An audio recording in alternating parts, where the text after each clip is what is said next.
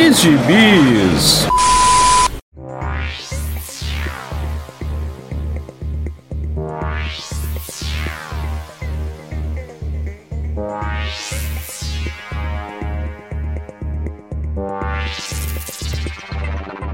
E aí, jagunçada, bem-vindos a mais uma edição do Pilha de Bis, o seu podcast semanal do site Arte Final. Acesse lá www.artefinalhq.com.br para todas as edições do Pilha de Bis, dos Sete Jagunços, do Omniverse e do A Pilha do Aranha. Nós estamos em todas as redes sociais, é só procurar por arroba ArtefinalHQ no Twitter, no Instagram e no YouTube. E nós estamos também no Deezer, no Spotify, no iTunes, no Google Podcasts e no seu agregador de podcasts favorito. Procura lá que todos os nossos episódios estarão disponíveis para você. Eu sou o Marcos e aqui comigo hoje estão Maurício Dantas. Olá. E ele está Se de volta. você falar depois de um longo e tenebroso inverno, eu vou lhe dar o morro em você. Assim. Você ouviu aí a voz aveludada de Dãozinho. Finalmente me chamaram, né? velho? Custava nada pra me chamar pra gravar o podcast. Você é louco. Ué, o cara boicota toda semana o podcast. Toda vez a gente chama pra gravar.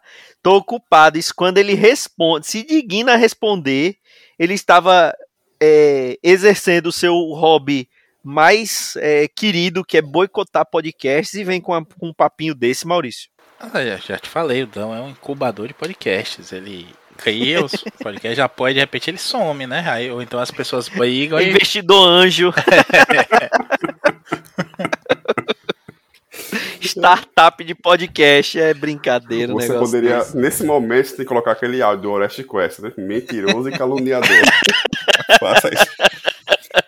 Eu, tenho- eu vou dizer o seguinte: se você tá me ouvindo aí, você tem um podcast, me chama pra gravar com você. Por faça esse favor, porque não me chama pra gravar.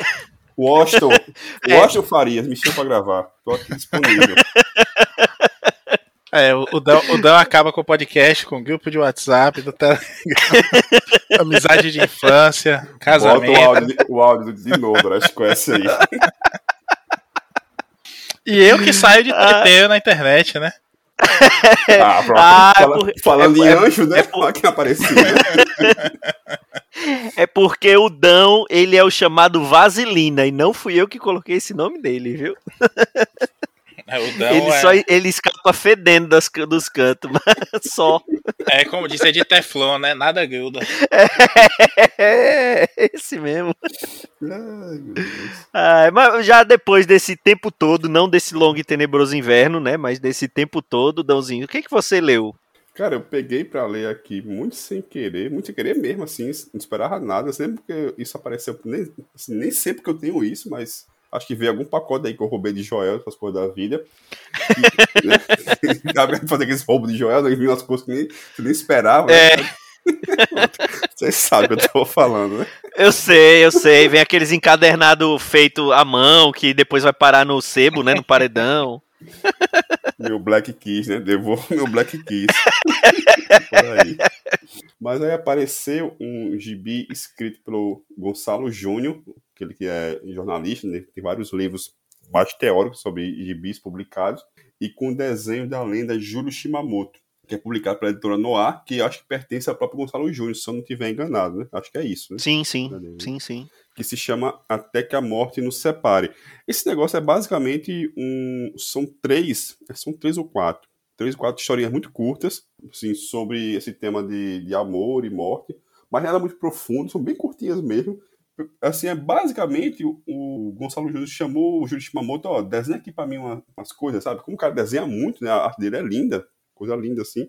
Aproveitou e publica aí, cara, sabe? Então a história, a história é literalmente, como di- diria Reginaldo, um fiapinho, sabe? Quase não tem história, mas vale mais pela arte, né? pela narrativa dele. Sobretudo porque quase metade do gibi é o próprio Shimamoto explicando como ele fa... os- a técnica que ele está usando nesse gibi, né? Que ele, que ele fala que ele está usando esvaziamento, né?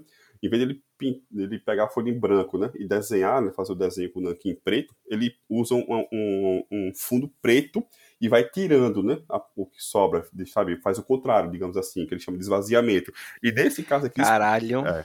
não, e pra piorar, pra calma, tem mais, né? Pra piorar, nesse caso aqui, ele fez com azulejo, com cerâmica. Então ele pintou a cerâmica de Nossa. preto, pegou um prego sem cabeça e ficou raspando e tirando, sabe, esvaziando o preto até chegar na imagem. Cara, quando você lê isso, é que você Cara. fica com vontade de ler de novo o negócio e ver. A cara, a arte é muito linda. Fica um negócio assim, fica um negócio muito estilizado, bem estilizado mesmo, até pra arte dele, assim, mas fica uma coisa.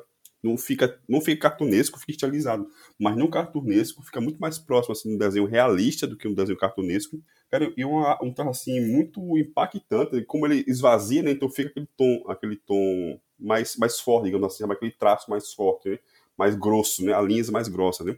E uma coisa assim lindíssima. A última história é a melhorzinha, é uma história de guerra, uma história assim bem, bem, bem simples, bem direta, bem violenta de guerra entre um soldado e uma, e uma mulher. Mas isso que eu tô falando, cara, a arte é muito, muito expressiva, assim, muito, tem uns quadros assim muito bonitos, assim, muito bonito de ler. Eu não faço ideia de quando saiu isso aqui no Brasil. Posso ver aqui rapidão a data que deve ter aqui no. Como eles têm ficha holográfica, deve ter aqui a data. Agora, para 2017. Então já tem um bom tempo. Eu nunca vi para vender em canto nenhum. Até porque essas coisas da editora no ar não parece tão fácil assim pra gente, né? não chega assim. Eu nem sabia que eles publicavam gibi, sendo bem honesto. Eu pensei que só publicava um livro de teórico, né? Tem até o livro do Ramon, do amigo nosso, né? Que foi publicado por ele. né? Sim, tem, tem dois livros já publicados pela editora Eu não do, do Ramon. Eu não sabia que saía, que saía gibi, né? Então, assim, esse, como eu falei, tem, tem uma boa parte de texto. As histórias são muito curtinhas, tem uma parte considerável de texto, que é o Júlio Shimamoto explicando como ele, como ele preparou os desenhos, né? E tem, no final, tem um rascunho dele, né? Que ele, ele faz um rascunhão geral da página e até chega na, na, na arte final. Então, assim, é mais para ver a arte do cara do que pelas histórias em si. As histórias assim são muito bem, bem qualquer nota, sabe? As primeiras são mais fraquinhas. Essa última de guerra é bem boa, é bem boazinha. Então vale mais por isso, cara. Porque é um. Você falou, cara, quando ele falou do do azulejo, ele pinta o azulejo de preto e vai raspando. Que trabalho. E ficou bom o desenho, que é pior, sabe? Eu ia ficar uma merda se fosse fazer. Cara, o Shimamoto é, um, é como você falou, é uma lenda, né? O cara tá, é, sei lá, há pelo menos uns 40 anos, 40, 50 anos no- no- trabalhando com isso e, e, e ainda, assim, tá certo é de 2017, mas é, é, vez ou outra você vê alguma coisa. Eu, acho, eu não sei se foi na última CCXP que teve, que ele tava lá, é, é, ou foi na anterior, não sei se foi nessa última que teve que a gente foi junto, Dão, que ele tava lá, ou foi na outra, você lembra? Que ele tava lá e ele tava inteiro, inteiraço. Isso Foi. 2019, Foi. 2018. 18, eu acho. E o cara tava lá inteiraço, né? É, ele, ele é uma lenda, assim. Eu tenho, eu tenho pouca coisa, eu devo ter alguma coisa de quadrinho erótico feito por ele, porque naquela época, né, fazia pra, pra, pra pagar as contas, né? Então, quanto maior o volume e ven- vendendo quadrinho erótico, faziam. Mas assim, ele, ele sempre ficou muito conhecido com os quadrinhos de terror que ele fazia, né?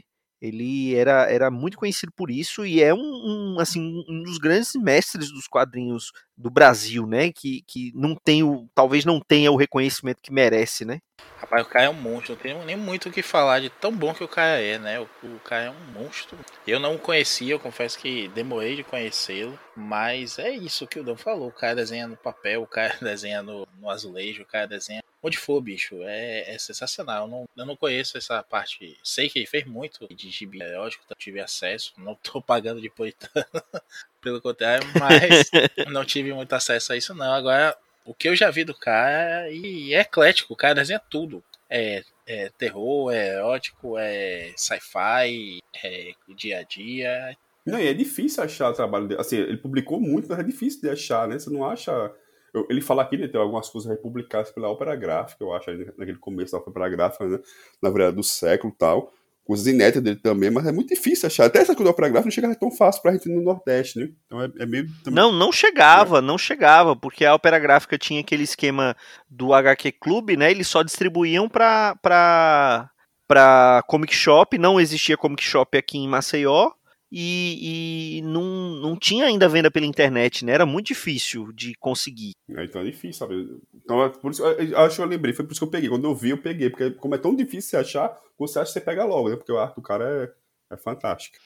Eu queria muito ter mais acesso a, a algum material dele, é, que alguma editora fizesse um, uma, um né? revival, né? É, resgatasse também, né, o material dele para republicar, porque é, o cara, o cara é um, monstro mesmo, como, como o Maurício falou, o cara é um monstro, monstro mesmo. Bom, é, vou, vou falar um pouquinho também de, de um quadrinho antigo e de um outro mestre, mas em outra área, né? Ele é um cara extremamente importante para os mangás e para os tokusatsu, que é o quadrinho que eu vou falar é o Kamen Rider Black, que foi lançado aqui no Brasil pela editora New Pop ou a nossa querida New Poop, como diz Maurício Dantas. Foi lançado esse ano, né? Esse, esse Kamen Rider Black no início do ano e foi, foram três volumes que é, publica as histórias do daquele personagem que deu origem à série talvez mais famosa de Kamen Rider que saiu aqui no Brasil, que é o Black Kamen Rider. Né? Tinha aquele visual lá, um motoqueiro, é, com aquele, aquela armadura preta, com o Shadow Moon, que é o, o vilão da, da, da história, né? Tinha aquele visual prateado também belíssimo. Depois teve o, o Kamen, Kamen Rider Black RX ali já no finalzinho da manchete, aí, aí descambou, né? Porque a Saban comprou, virou virou Masked Rider, virou outras coisas, mas o, o Kamen Rider Black continua no, nos coraçõezinhos das, dos, das crianças, dos pequenos infantes na época lá da Rede Manchete. E o Kamen Rider é uma franquia de extremo sucesso no Japão, né? Aqui só veio chegar no Kamen Rider Black, mas já tiveram vários outros Kamen Riders. A gente chegou a falar da primeira série Kamen Rider, num pilha lá atrás. E esse Kamen Rider Black é basicamente é, uma, uma segunda série, né? Com, com o mesmo criador, o Shotaro Ishinomori. E assim, eu peguei pela nostalgia, né? Por gostar de assistir o, o Black Kamen Rider.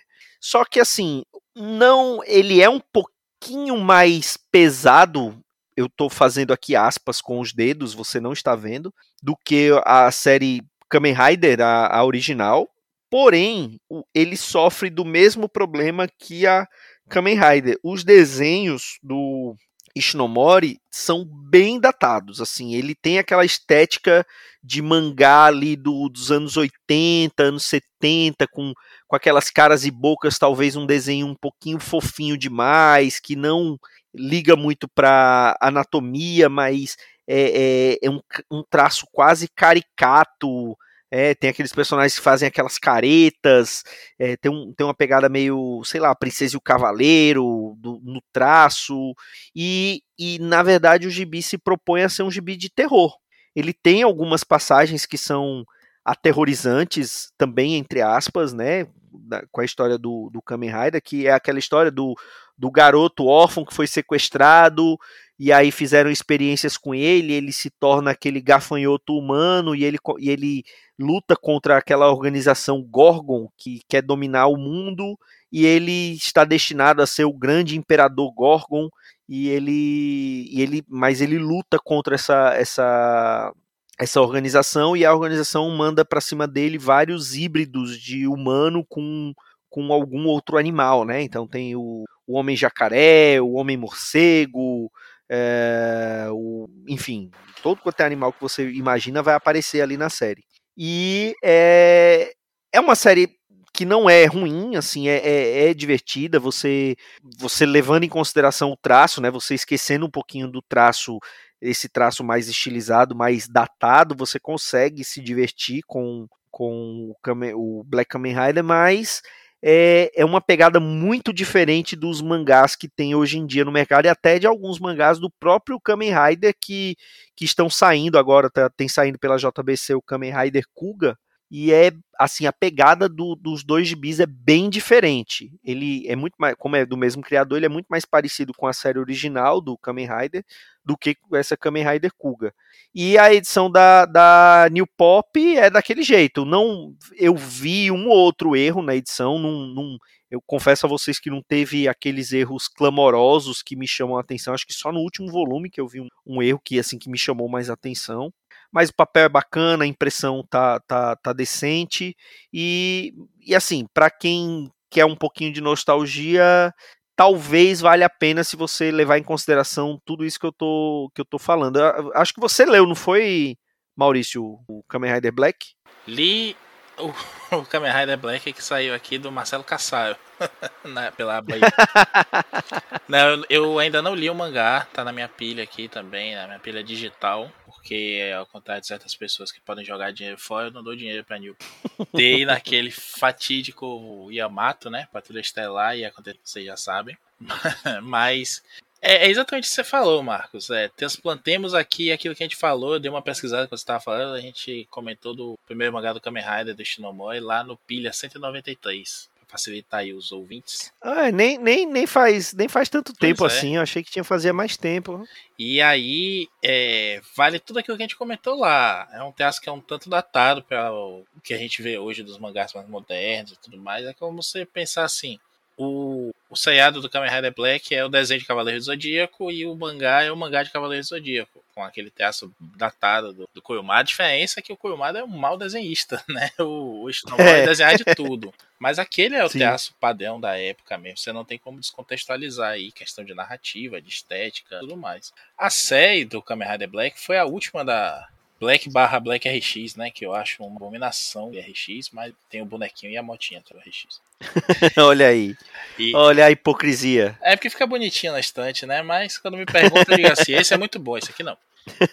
e aí, vale a, a menção aqui que uma, a série, na verdade, foi uma tentativa mesmo de reaproximar, fazer um revival ali, a, a Kamen Rider como franquia tá, não estava bem das pernas. E aí tentaram fazer uma revival, um conceito mais próximo do que o original do Shinomori, né? Uma coisa mais assustadora. O primeiro capítulo da série é um filme de terror, bem, bem legal, assim. A transformação do Black é, ele parece uma baiatona gigante, uma transformação meio que intermediária, e aí depois ele chega naquela parte mais que a gente conhece, né? Com a roupa toda preta, os detalhes vermelhos Sim. e amarelos, e o olhão, mas ele chega a ter boca aberta, que no mangá ele tem, né? É, é mais é mais evidente essa boca aberta, mas, mas na série eles deixaram uma coisa mais é, armadura de combate mesmo. E não deu muito certo, né? Foi. Quer dizer, deu certo. O Tetsuo Koyata, que é o ator, volta, inclusive, o RX. Ele é muito amado lá no Japão na época, é um queridinho assim da mídia. E ele canta o encerramento, inclusive, do, da série. E aí ele volta para RX por conta da popularidade e tudo, mas a, a franquia Kamen Rider ali no RX e só muitos anos depois vai voltar, como a gente já comentou também quando a gente falou do Kuga, com a série do Kamen Rider Kuga, que mais uma vez é mais próximo dos conceitos originais do, do Ishinomori, mais sombria e tudo mais. E tá aí até hoje. Hoje a Kamen Rider é uma coisa completamente diferente. Tem os haters, tem quem gosta. Eu acho que tem um no pé e outro na ferradura. Um no pé, outro na ferradura. Eu esqueci, falei tudo errado agora. é um no monstro e outro na parede, pronto. E, mas segue algumas coisas, né? Tipo, quase sempre, né? O primeiro monstro, como eu comentei lá quando a gente falou do Rider, o primeiro monstro é o monstro aranha, aí depois vem o monstro morcego, e aí vai variando os outros monstros todos. Mas sempre tem esses dois primeiro.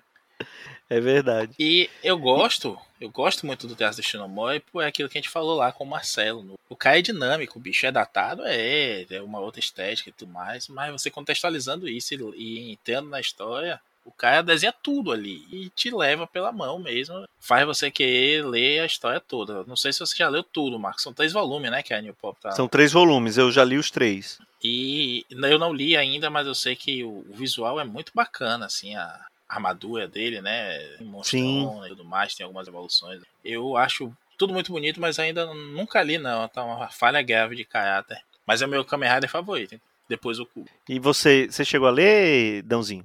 Não, cara, da editora aí eu só comprei aquele A Besta, que é sobre o. Sobre o, o leitor da New Pop. É. Isso eu já falei aqui. Gratuito. Não, cara, eu já falei aqui. Eu sou, eu sou um jumento em português e eu, eu vi os erros. Assim, tem eu que é. Não, pelo amor de Deus. Se eu vi, cara, é porque é muito gritante, ainda não. E é que eles são meio careiro também, né? Às vezes, aí de fora. Bom, então você, Maurício Dantas, você, o que, que você leu que lhe chamou a atenção? Então, um monte de coisa. Mas vou falar aqui, vou fazer um dois em um aqui, que é esse novo, falando de revival, né? Mais um revival aí do Capitão América, que agora tá com duas mensais, uma pro, pro Steve Rogers e outra pro Sam Wilson, né? O do Sam Wilson é o Capitão América Symbol, né? O símbolo da verdade. Do... Ele, ele voltou a ser Capitão América? Pois é, eu queria focar nessa justamente por essa questão. Só dizendo aqui, dando o serviço certo, a do Steve Rogers é o Sentinel of Liberty, sei lá. É, Sentinela da Liberdade. Símbolo da Verdade e Sentinela da Liberdade. É bom que, que rima em português. Mas sim, em algum momento o Saul Wilson voltou a, a ser Capitão América. Eu fiz uma extensa pesquisa porque ele aparece com um escudo novo, muito bonito, inclusive, que tem um, uma faixa azul em volta, uma branca, uma vermelha e uma estrela estilizada no, no centro do escudo, né? Que parece como se fosse uma asa, né? Um V ali fazendo uma asa igual à asa dele. Ele tá usando o mesmo uniforme que ele usou nos quadrinhos na época que ele foi o capitão ali no totalmente nova Marvel. E, e eu não sei, sinceramente, eu tive que ler ainda um gibi muito ruim que chama Estados Unidos do Capitão América, uma minissérie mal escrita e mal desenhada que eu não vou dar nem os créditos aqui, que a, a premissa é bacana, pegar todo mundo que já usou o manto do capitão, né? Aí tem o Steve, tem o, o Sam Wilson, tem o próprio Buck, tem uns Capitães Américas alternativos que fizeram até aquele auê do Capitão América gay, o Capitão América hipster e tudo mais, que não servem para nada. E é uma jornada em, pelo coração da América em busca dos escudos deles que foram roubados. E o Sam tem um escudo que a Missy Knight fez para ele, é, que é um escudo todo preto, com uma estrela branca no centro, parecendo o escudo do Botafogo. e mas é redondo, é redondo mesmo. A única explicação que eu achei para a origem desse escudo que ele tá agora é que ele repintou, né? Pintou o escudo todo preto para essas três coisas, que é o escudo de Vibranium também. A Missy Knight, que não acompanhou, tá muito ligada aos agentes de Wakanda, Aí tanto na, no gibi do Ta-Nehisi Coates do Capitão América, quanto no próprio gibi do Panther, do Ta-Nehisi Coates, ela aparece, né? A gangue, né, de Quill. Acho que aqui traduziram com gangue.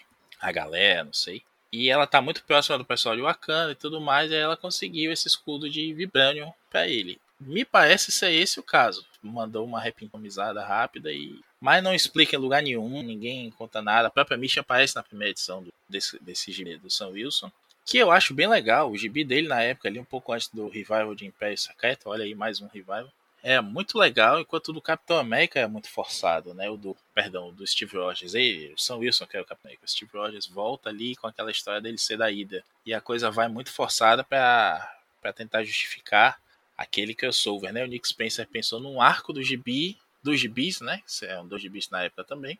E a Marvel decidiu transformar aquilo no crossover, na ideia bem porcaria. E aqui, é, o escritor é um escritor desconhecido para mim, Toshi Onyebushi, me parece um nome mental, não achei muitos créditos dele, além de Black Panther Legends e Riot Baby, que é um gibi independente dele. Mas o desenhista é o brasileiro RB Silva, que fez o Potências de 10, né? Algumas coisas ali dos X-Men. Teve uma passagem meteórica depois de muita comemoração por ele estar no Quarteto Fantástico. Ele foi uns quatro números só e saiu. pois é, pongou daqui pra ali, daqui pra ali. E agora tá no, no gibi do Sam Wilson. No gibi do Steve Rogers, a gente também tem dois desconhecidos, né? É, em termos. É, o Colin Kelly e o Jackson Lansing escrevendo a, a, desenhista é a Carmen Carneiro, que eu já falei bastante bem dela aqui na Capitã Marvel, e uma porrada de outras coisas que ela fez. Inclusive, os dois arcos que ela fez do, do gibi do Miles Morales. E os plots são bem diferentes dessas duas mensais. Enquanto a do, a do Sam aparece o, o, novo Falcão, né? Que é o sidekick dele, que é latino, imigrante legal, que fizeram experimentos nele, ele tem poder Falcão mesmo, as asas dele são orgânicas e tudo mais o Asa Vermelha, né, que é o, Falcão do Falcão, tá lá também. Então ele tem tecnicamente dois sidekicks. E ele tá investigando um, um tráfico de, de, pessoas, que parece ter a ver com uma outra uma organização por terra do governo americano. E o gibi do Steve Rogers, os dois estão com o capitão, teve uma edição zero, né, só explicando aqui. É, dando, atualizando esse status quo, que os dois agora são capitães, brincando lá com esse é meu, esse é seu, do escudo. E o Steve Rogers está se aliando aqui a alguns velhos aliados da, da Segunda Guerra, que ainda estão vivos, para ajudar a desmascarar uma conspiração. E nas sombras a gente tem o Buck, não é spoiler, já está aí tá nos, nas divulgações e tudo mais, a gente tem o Buck investigando sem o Steve saber uma dica que há de que o, o escudo do Capitão América não é um símbolo dele, é um símbolo dessa, dessa outra organização aí secreta que parece ter uma estrela que a, são, são cinco pedaços que formam uma estrela e tudo mais. Inclusive agora o escudo do Capitão está sendo desenhado como MCU, né? Com aquela estrela facetada, assim, tipo quando resolvem fazer o S do Superman do relevo, que eu acho uma porcaria. Que rolo! É, e aí é, tem que descobrir que, qual é a dessa equipe aí que junta gente da, da IMA, junta gente da SHIELD, da, de todas as organizações aí da, da Marvel, da, da Hydra, de, enfim, todas as organizações e tudo mais, e não é a Orkis, que é dos X-Men, né, lá que o, o É o que eu ia falar, não é a Orkis, não? Não. Tem gente da Orkis também que devia ser de uma dessas outras, né, mas está sendo tratada como uma outra empresa também, aí, uma outra organização. Enfim, bagunça editorial nesse, nesse ponto aí. Mas o começo é bom. É, tá bem farofa mesmo isso aí, mas o começo é bem divertido. As histórias são bem escritas, tem um ritmo legal. Bem desenhadas, né? A Carmen Carneiro e a RB Silva são Stormbreakers, né? Da, da Marvel, que é esse título que eles dão aí para as revelações. Não sei se, se vira mais dinheiro para os caras, mas é merecido o reconhecimento aí. Tá começando bem, mas daqui a, a um ano, quando chegar na 12, eu volto a falar desses dois gibis que estão na, na terceira edição agora hoje que a gente está gravando é uma quarta-feira, finzinho de, de julho, saiu o terceiro do, do Sam Wilson e tá, tem me soado legal. Eu só acho que assim, se tá falando de símbolo e tudo mais, eles trocaram o título do, do gibi, né? O do Capitão América a gente devia ser símbolo da verdade, já que tá falando da, da palavra, do conceito do símbolo do escudo. Mas tá valendo a pena. Enquanto estiver valendo a pena, eu tô elogiando. Quando ficar ruim, eu começo a xingar tudo. É, eu, eu, eu, eu confesso a você que eu me perdi em metade do que você tava falando aí. você entendeu, Dãozinho? Não, entendeu? Entendi. Mas quando ele começa a falar que o escudo é sei lá o que, você vê que acabou as ideias, né, velho? Isso é coisa que não tem mais o que fazer, bicho. Sabe?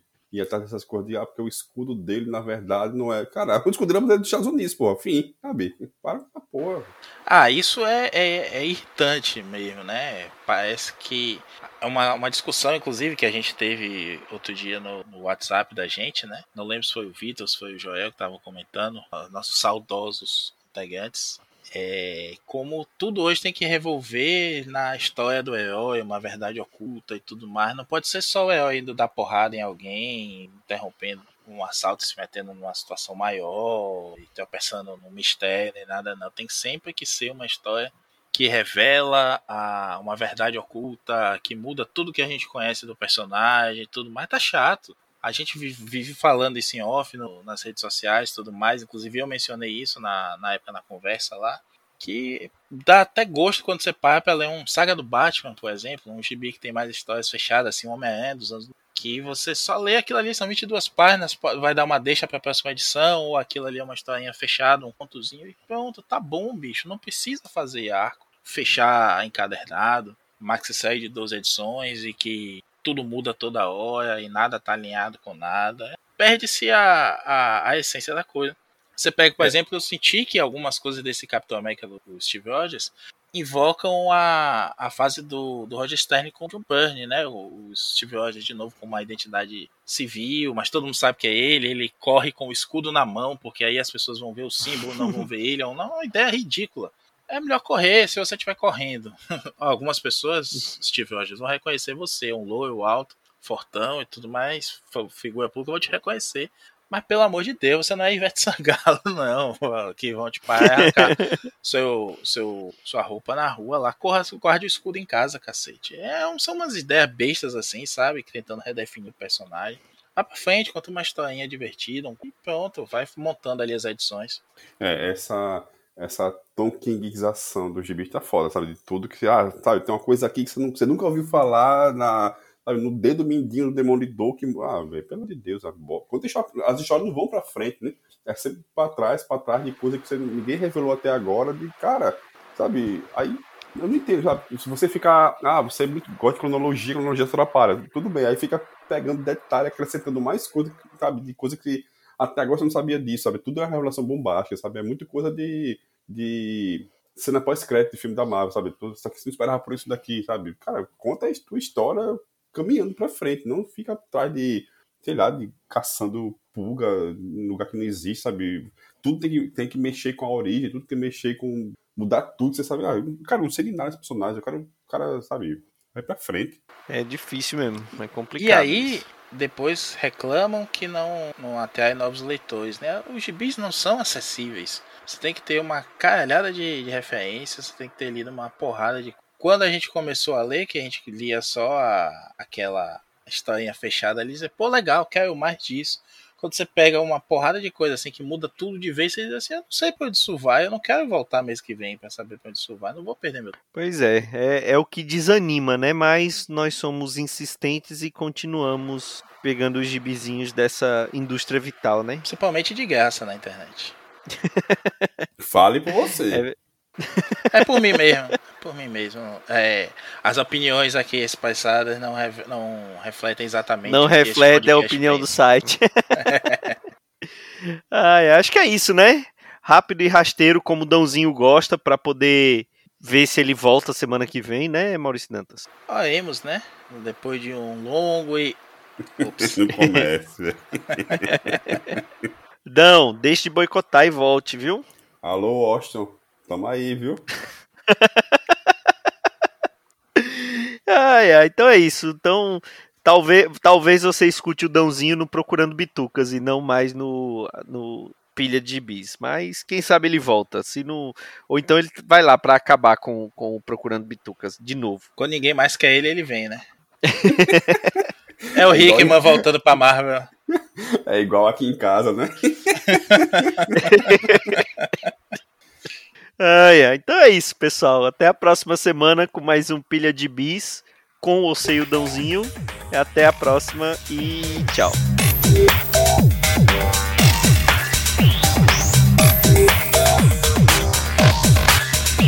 Esse foi o Pilha de Gibis, mais um podcast com selo dos cabras de qualidade do Arte Final. Gostou do que ouviu aqui? Compartilhe e acesse o site, tem muito mais conteúdo de qualidade esperando por você.